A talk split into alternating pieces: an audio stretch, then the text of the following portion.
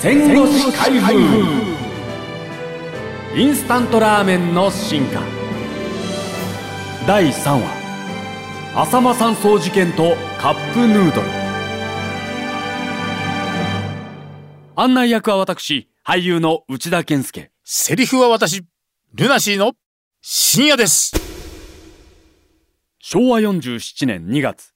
武装した過激派グループ連合赤軍のメンバー5人が長野県軽井沢町の別荘に人質を取って立てこもった。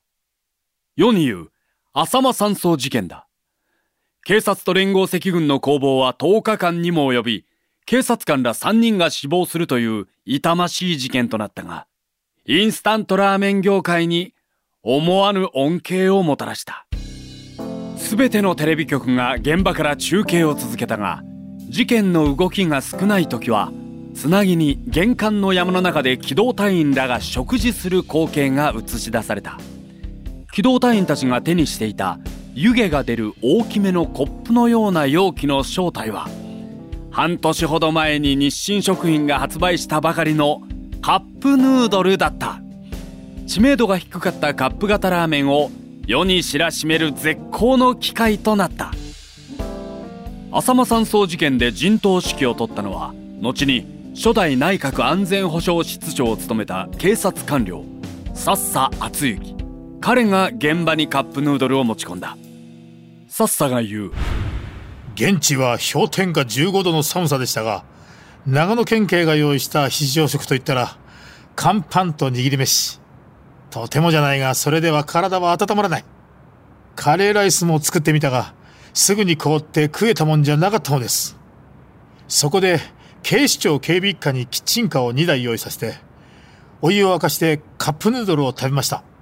いや、生き返った心地がしましたよ。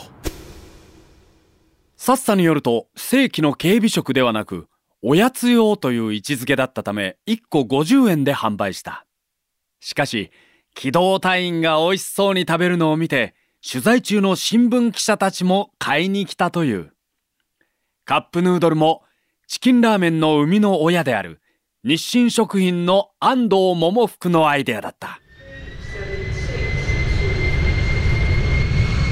昭和41年6月インスタントラーメン業界がスープ別添えタイプの新商品開発でしのぎを削る中安藤はアメリカに市場調査旅行に出かけた。安藤は反応を見るため取引先となりそうなスーパーを訪れチキンラーメンを試食してもらった。Good test! スーパーの担当者が喜ぶ姿を見て安藤はあっと声を上げた。担当者は安藤らが持ってきたサンプルのチキンラーメンを小さく割って紙コップに入れお湯を注いでフォークで食べていた。安藤は当たり前のことに気づかされた。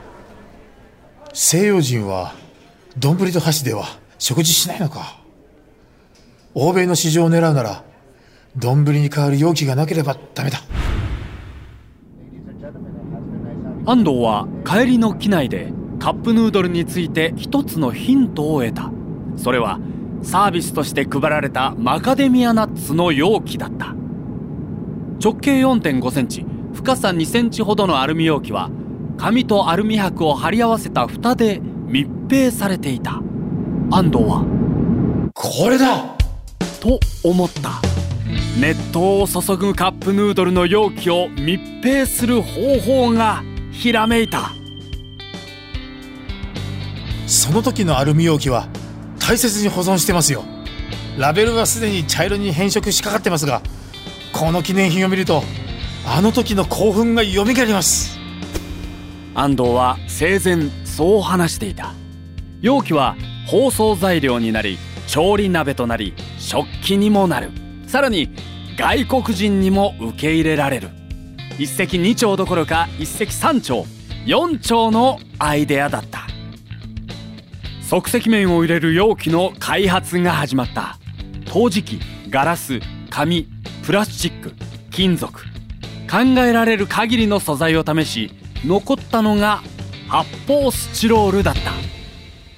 これを安藤が理想の形と考えた片手で持てる大きさに整えた。縦長のスタイルはカップヌードル開発の大きな鍵の一つだった。ただ社内や問屋からは売れないのではないかと疑問の声があった。ところが爆発的に売れた。昭和46年9月に発売されその年度の売上高は2億円だったが浅間山荘事件が起きた47年には67億円になり48年には180億円と面白いように増えていった。次回第4話はご当地インスタントラーメンです。